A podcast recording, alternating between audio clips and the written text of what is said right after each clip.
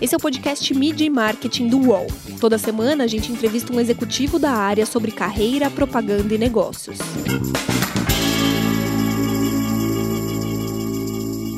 Comprar roupa pelo WhatsApp é o futuro? E como as marcas pretendem virar centros de entretenimento e cultura?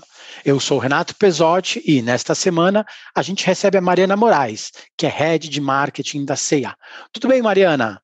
Tudo bom, Renato? Prazer enorme estar aqui. Um tempão esperando por essa oportunidade, estou super feliz. Legal, obrigado. Vamos começar falando do varejo de moda, né? Ele virou de ponta cabeça no passado, com as lojas fechadas por causa da pandemia e o crescimento do e-commerce. Como foi trabalhar isso internamente, né? Quais foram os grandes primeiros passos que a marca teve que tomar? Olha, parece a gente já está mais de né, quase um ano e meio nesse movimento. E quando a gente lembra do início, realmente, assim, o quão, o quão desafiador foi. No caso da C&A, eh, a gente já vinha acompanhando algumas movimentações em relação ao que a, a empresa estava né, sofrendo, principalmente na Europa, na China, nos outros países onde a gente tem operação.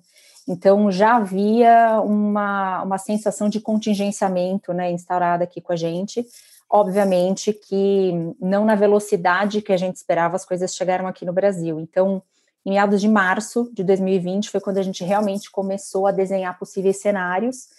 E por volta do dia 15, ali 20 de março, foi quando a gente se reuniu e começou a desenhar todo o plano efetivo né, para fazer a nossa migração 100% para operação digital.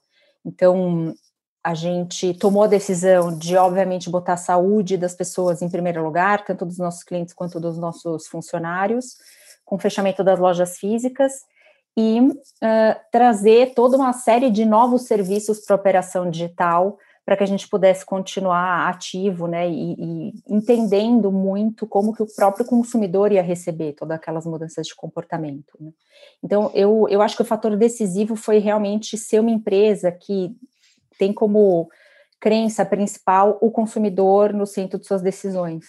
Então, a gente vinha também monitorando o quanto que o consumidor estava, de certa forma, exposto a uma mudança que ele também não estava preparado e quanto a gente precisou se transformar de antemão para poder continuar conectado né, com os clientes. Você comentou né, do, das outras operações da CA.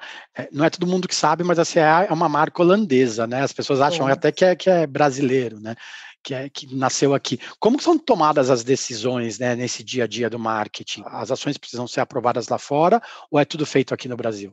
Um excelente ponto, realmente, isso para a gente é um motivo de orgulho, as pessoas realmente acreditam que essa é uma empresa brasileira. É, nós somos a primeira empresa no modelo de autosserviço, de loja de departamento, a oferecer isso aqui no Brasil. Então a gente tem essa memória afetiva né, na, na, no coração realmente das pessoas, e as pessoas entendem a CA como parte do DNA brasileiro. Um, mas não, nós somos uma empresa holandesa, né, por essência, surgimos na, na, na Holanda, os nossos fundadores são de lá, é, mas fomos a primeira operação fora né, da Europa uh, no mundo. Então, a gente sempre teve muita autonomia na tomada de decisão, porque a nossa estratégia, o nosso posicionamento, ele é realmente diferente do posicionamento da CA é, em outras geografias. Então, aqui a gente é uma marca mais jovem, é uma marca mais dinâmica, mais colorida, mais vibrante, e isso faz com que a gente tenha, de fato, uma essência de marca muito presente. Isso nunca foi um problema para a nossa, nossa operação central na Europa. Pelo contrário, sempre tiveram muito orgulho e muito respeito. Inclusive, a gente troca muitas práticas né, com os outros países. Mas, de, de verdade, a gente tem uma autonomia quase que plena, mantendo, obviamente, né, o, o, os valores essenciais da companhia. Acho que muito dessa questão da cultura da companhia. Mas, do ponto de vista de posicionamento, o Brasil ele tem ele, ele é único, na verdade, tá? O posicionamento que a gente tem aqui, ele não é replicado nem no México, nem na China, nem nas operações da Europa. Então é um desafio a mais, né? Porque vocês falam, vocês são uma marca é, internacional, mas tem um, um, posicionamento específico aqui no Brasil. Você falou muito desse, desse momento que os canais de venda eles se multiplicaram, né? É, como é tentar atender os clientes via Facebook, via WhatsApp, via Instagram, no e-commerce e não esquecer do consumidor raiz que vai até a loja e experimenta um monte de produto, quer saber por que, que não tem todas as cores, como que é, é esse momento que o varejo de, de moda vive? Olha, você tocou num ponto crítico para a gente, Renato. Eu acho que a, pandemia fez com que o varejo como um todo tivesse muito acelerado a sua digitalização. Mas, é, no caso de compra de moda, isso é mais difícil, porque o cliente sente muita falta da experiência física, como você mesmo colocou. Então, é diferente você experimentar um produto, você ver a vestibilidade desse produto, o caimento desse produto, o tecido. Essa experiência quase que sensorial, ela realmente ela é, ela é fundamental para nossa cliente, ainda mais aqui no Brasil. Né? O, a adoção de compra online para vestuário no Brasil, ela é ainda mais tímida do que já é em, outras, em outros países. Então, o que a gente vem tentando fazer faz parte de uma estratégia que a gente chama de CA Fashion Tech. A nossa ambição é ser uma empresa digital, com lojas físicas e calor humano. O que, que significa isso? Oferecer uma experiência que ela tenha todas as facilidades e o universo que o digital né, proporciona para as pessoas, mas ao mesmo tempo a gente humanize essa, essa troca. Então, os novos canais, como você mencionou, o WhatsApp, por exemplo. O WhatsApp é um grande canal de venda para a gente hoje. São quase 600 pessoas trabalhando para essa operação, uma operação que cresceu 48% no último mês em relação ao período do ano passado, para você ter uma ideia. E por que, que o WhatsApp para moda teve uma adoção tão grande? Exatamente por esse toque pessoal. Então, ao conversar com um dos nossos consultores, o cliente pode, né? A gente procura muito entender o estilo pessoal de cada pessoa, qual que é a ocasião que ela está procurando, se é um presente, como é o perfil daquele presenteado. E essa experiência acontece, na maior parte, com esse, esse consultor estando dentro de uma loja física. Porque daí ele consegue pegar o produto e quase que funcionar como os sentidos do consumidor. Então ele consegue mostrar, tirar uma foto de um detalhe de acabamento, de um tecido, fazer sugestões de coordenação entre né, as peças. Isso faz com que a gente tenha uma aceitação muito maior do canal. É, e o WhatsApp é só um exemplo, né? Ao mesmo tempo, nas lojas físicas, hoje, a gente obviamente não tem os mesmos patamares de fluxo, né, de um, período pré-pandemia, mas a gente vê, até com as medidas de segurança que, que têm sido oferecidas, o cliente voltando a ganhar confiança para frequentar a loja física. Ao mesmo tempo, ele quer muita praticidade nessa experiência do físico, porque ele experimentou online. Então, ele quer mais estoque, ele quer mais disponibilidade, ele não quer pegar fila, ele quer que a experiência seja mais fluida. Então, hoje, os nossos associados, a gente tem o que a gente chama de realmente um conceito omnicanal, né, que é a integração das operações digital e física, para que o cliente, se não encontrou uma peça, por exemplo, no estoque da loja física, o nosso funcionário, né, a gente chama carinhosamente de associado, o nosso associado consegue consultar o estoque do centro de distribuição digital ou de qualquer outra loja física e oferecer essa, essa peça para o cliente, né, por exemplo.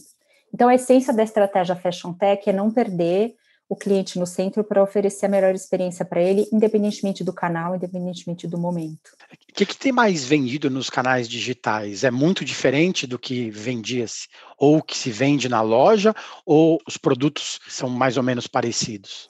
Olha, tem sido bem parecidos, né? Até porque a gente tem tido uma migração, você trouxe isso, né, do cliente raiz, como você chamou, que é o cliente tradicional da loja física, esse percentual de clientes que está virando cliente omnicanal está aumentando. O ano passado ele teve um aumento muito grande, mas ele continua aumentando, né? Ainda tem bastante oportunidade nesse sentido.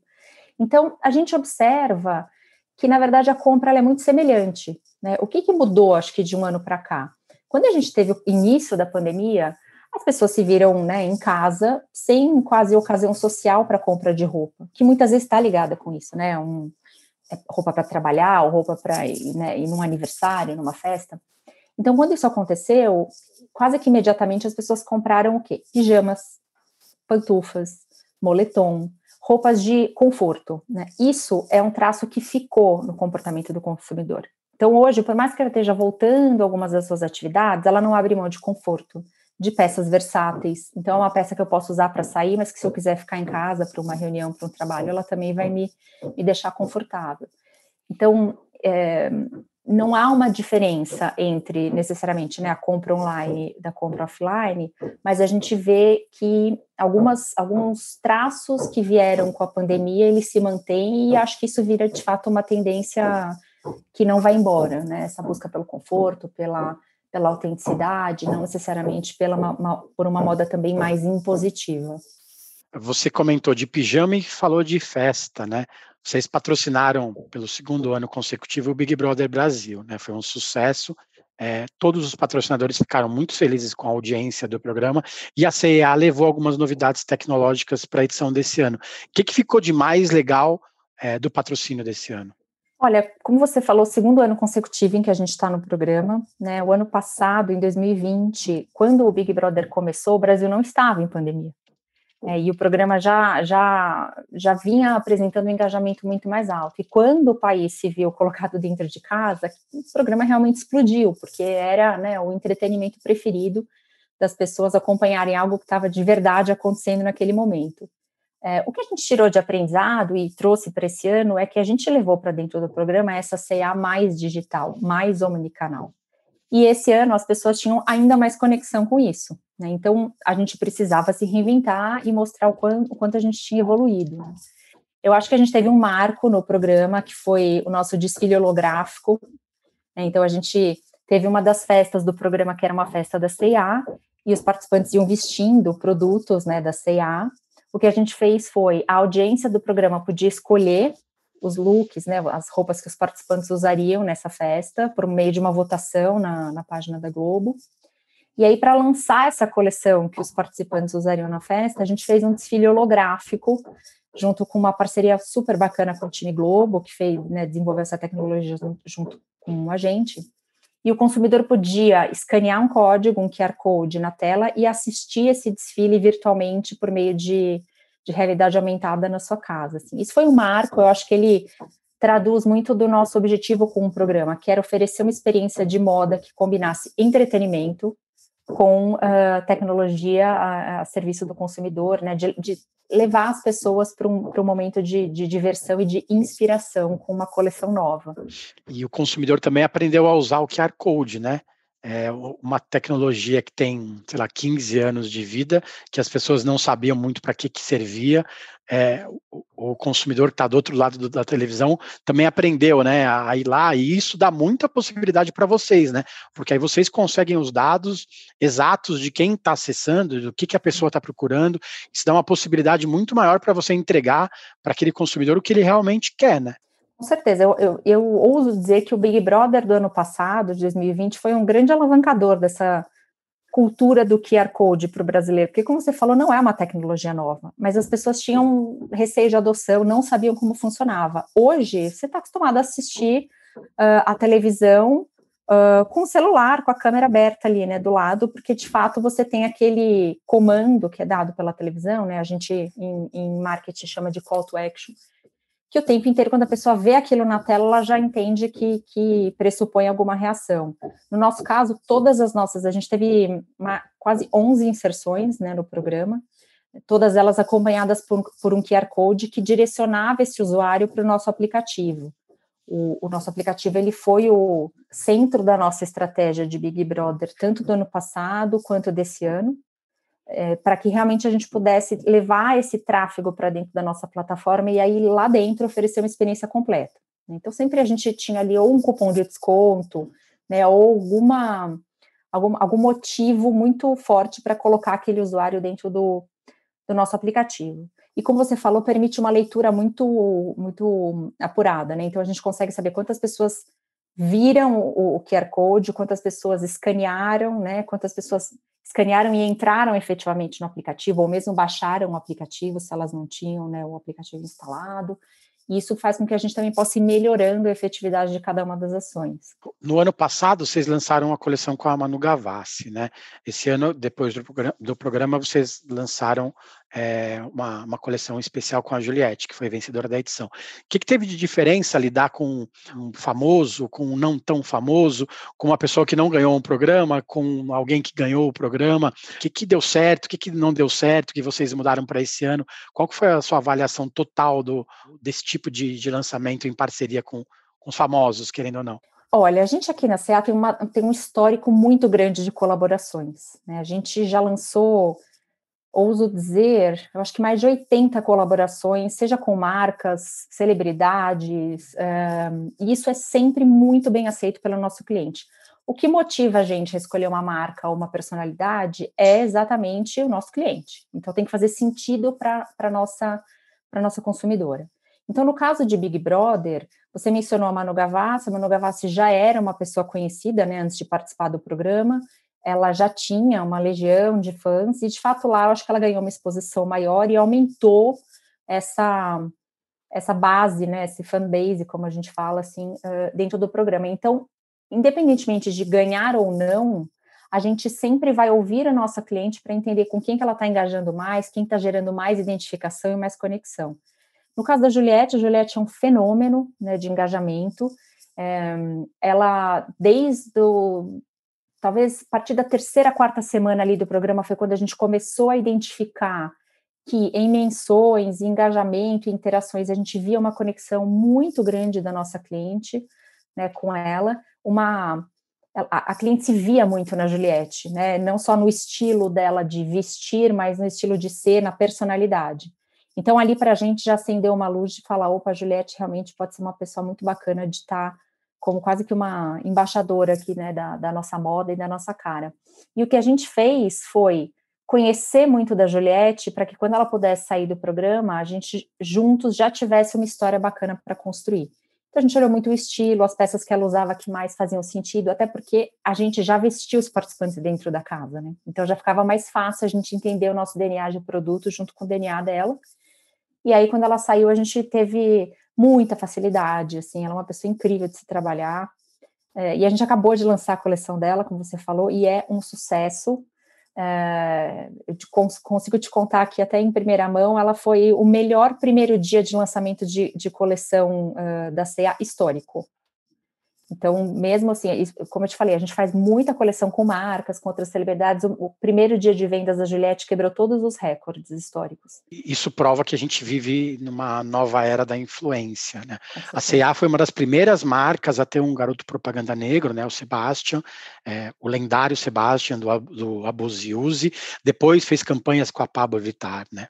Como que, que a marca fica nesse momento é, que de repente uma das suas estrelas é, ela faz uma crítica ao governo, ou ela se posiciona contra alguma coisa que, que ela acaba sendo cancelada nas redes sociais. A marca hoje ela se une com a pessoa que está lá, sendo celebridade ou não. Né?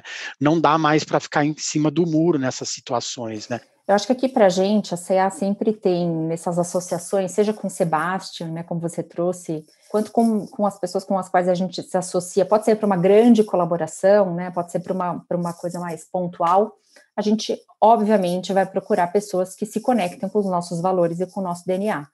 É, a gente é uma empresa que acredita muito, isso é valor inegociável na questão do respeito, da diversidade, da inclusão, intolerância total a preconceito, a exclusão. Então, isso é o ponto de partida de qualquer decisão que a gente tome, seja para um. Antigamente a gente falava garoto propaganda, hoje a gente fala muito embaixador, como de novo alguém que pode ter um, algo pontual com a gente. Então, tem realmente um time hoje aqui dentro da CA dedicado a esse assunto, né, de influência, como você trouxe, onde a gente faz um, um mapeamento com muito cuidado para selecionar uh, quem são essas pessoas. Mas, de fato, eu acho que essa cultura do cancelamento, que ganhou muita força do ano passado para cá, ela faz com que as marcas precisem prestar ainda mais atenção, né, nesse sentido de com quem se associam, etc. Eu acho que no caso de eventualmente algum deslize acontecer, né, de alguém uh, se posicionar ou cometer alguma coisa que não condiza com o, o que aquela marca acredita, eu acho que é a total transparência de como marca admitir que sou contra isso que aconteceu ou esse posicionamento que eventualmente né, tenha, tenha acontecido e por quê e o que fazer também pós né, esse posicionamento, porque eu acho que hoje também não é mais suficiente, o consumidor também já não espera mais só, muitas vezes, um posicionamento de uma marca. Mas o que você vai fazer a partir desse posicionamento, né? A partir das suas crenças. Então, a gente realmente tem que ser muito mais uh, proativo nesse sentido.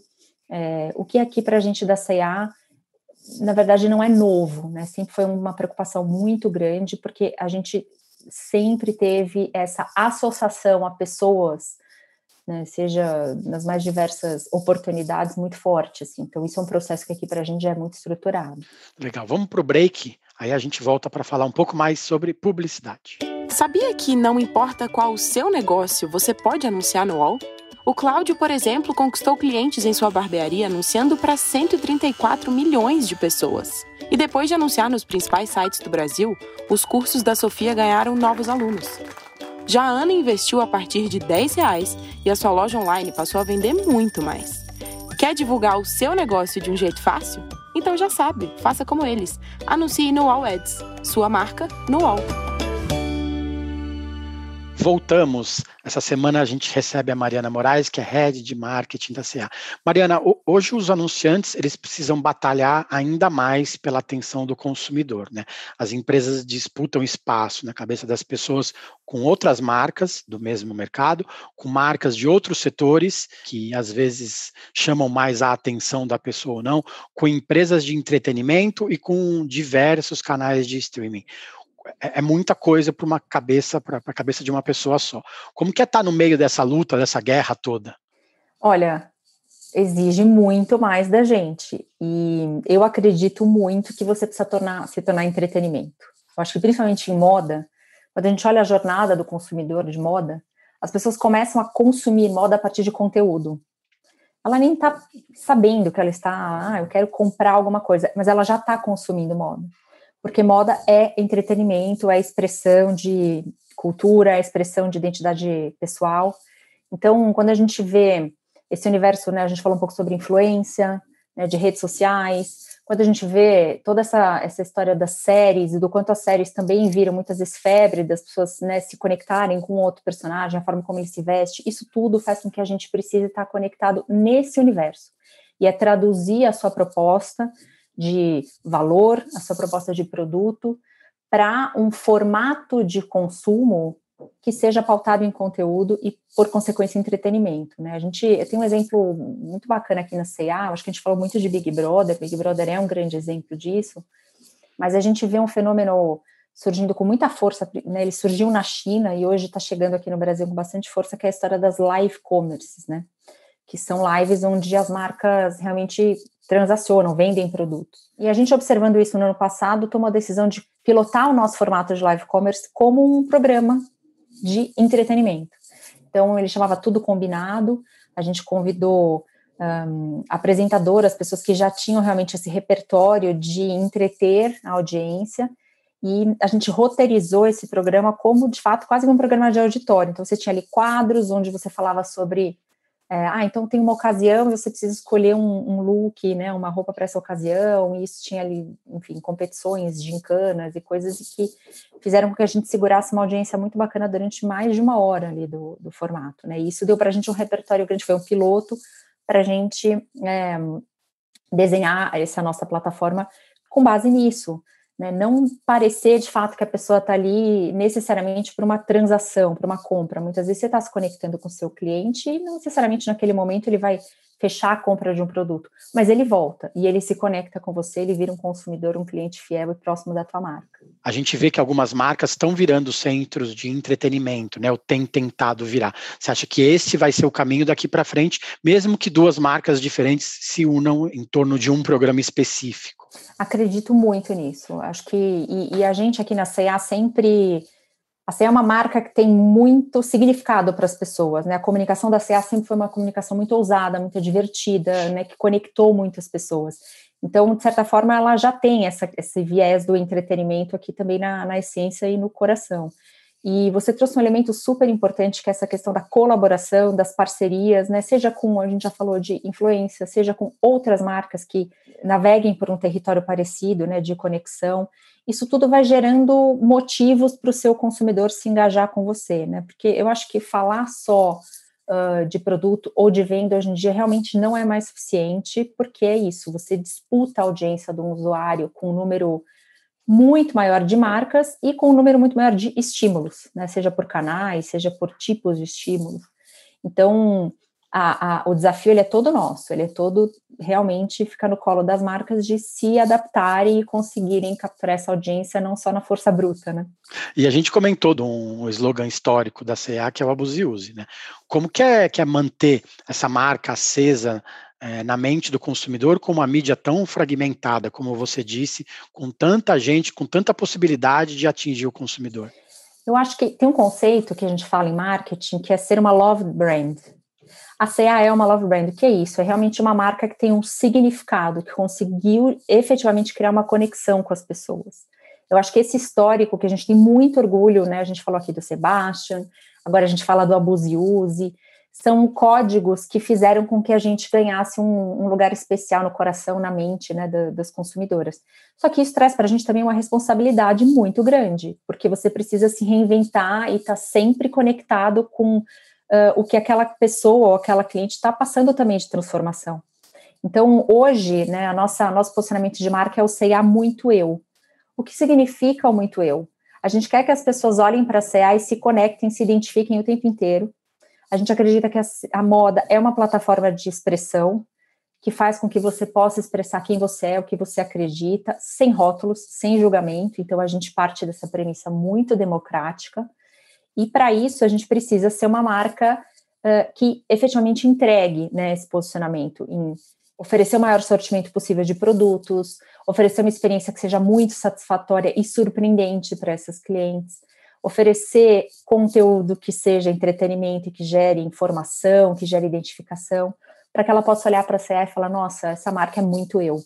Então, eu acho que colocar o cliente no centro para a gente é, é, mais do que necessariamente é, só observar o comportamento, mas é realmente o que nos move, a nossa essência, e eu acho que sempre foi, né? Quando você fala do abuse e use, era um outro momento, era uma outra época, era um momento em que a mulher precisava, às vezes, né, desse, encora dessa, dessa, desse empurrão ou desse encorajamento de dizer abuse, use, seja quem você quer ser e tal.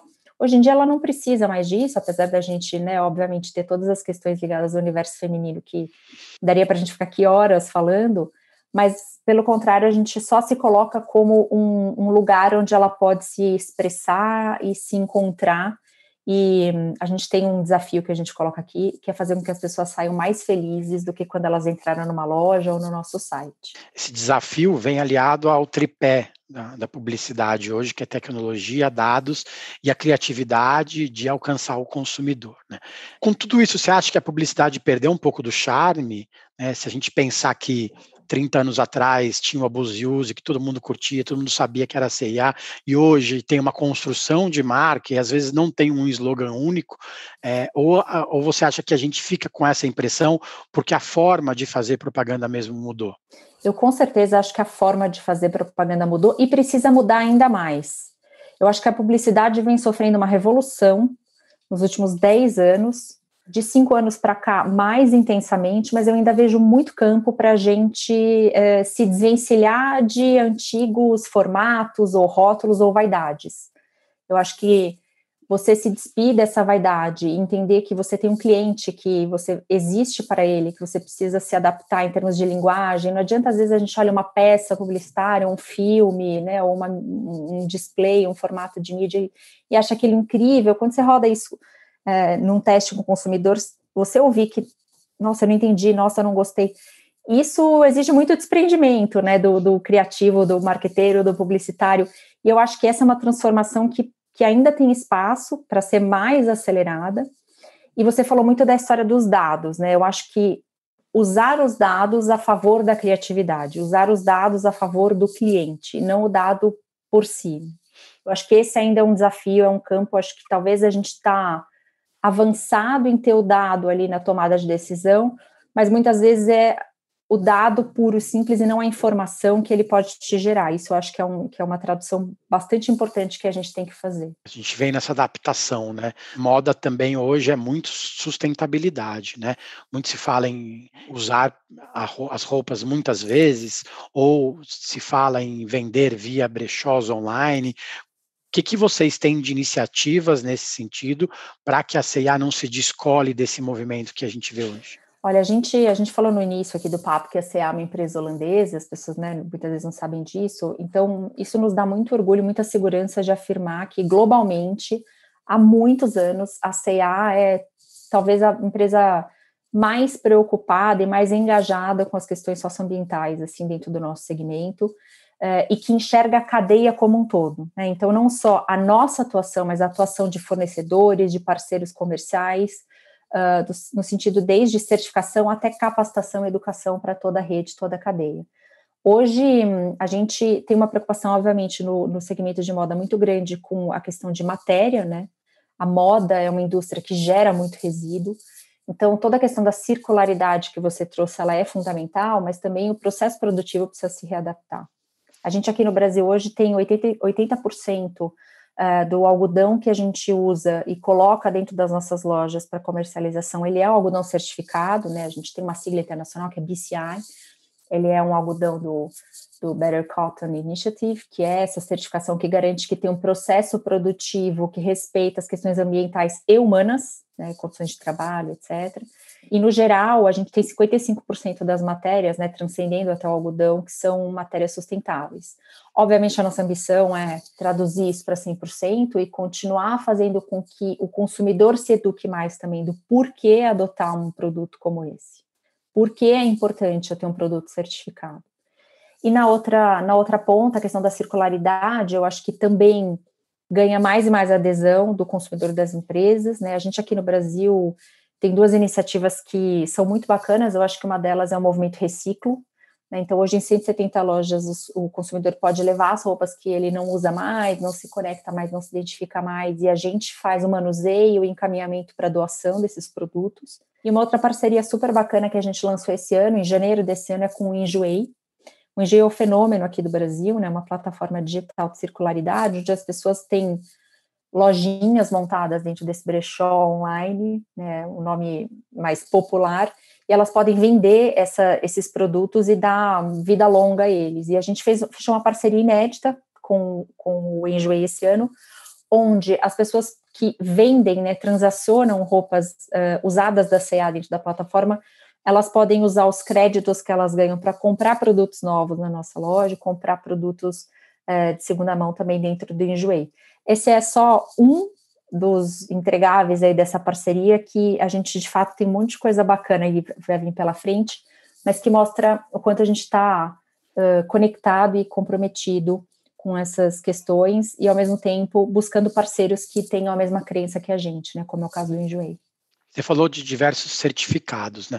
Você acha que o consumidor hoje ele já topa pagar um pouquinho a mais por uma marca que pensa no meio ambiente? Ou você acha que isso também está em construção? Eu acho que é uma construção, né? A gente tem níveis diferentes de aceitação, de, de até consciência em relação a essas questões, né? Eu acho que já existem consumidores que são muito conscientes, que topam sim pagar um pouco a mais por isso e por quê, né?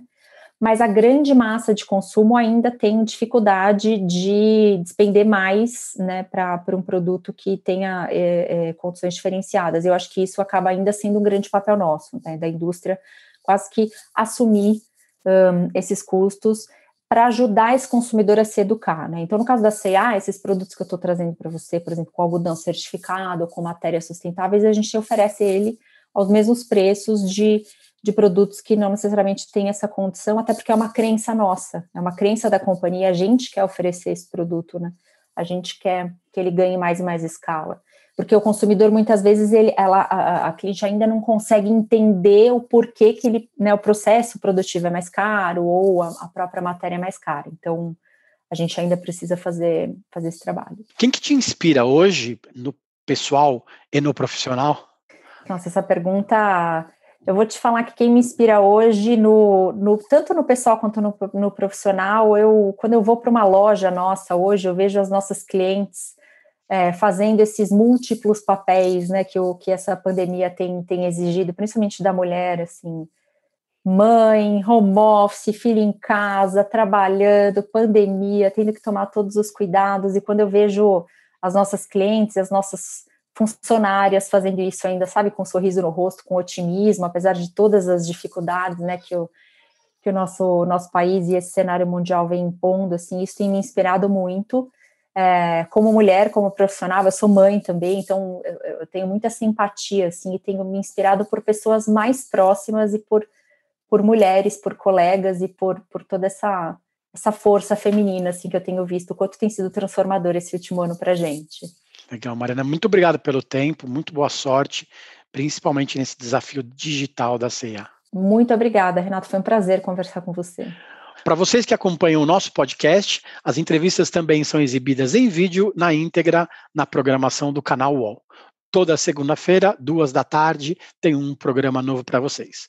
Corre lá. Valeu, gente. Obrigado. Semana que vem tem mais.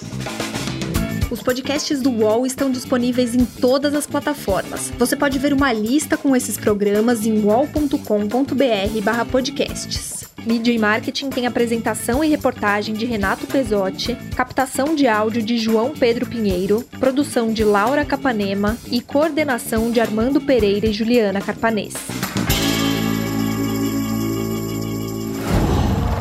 Qual?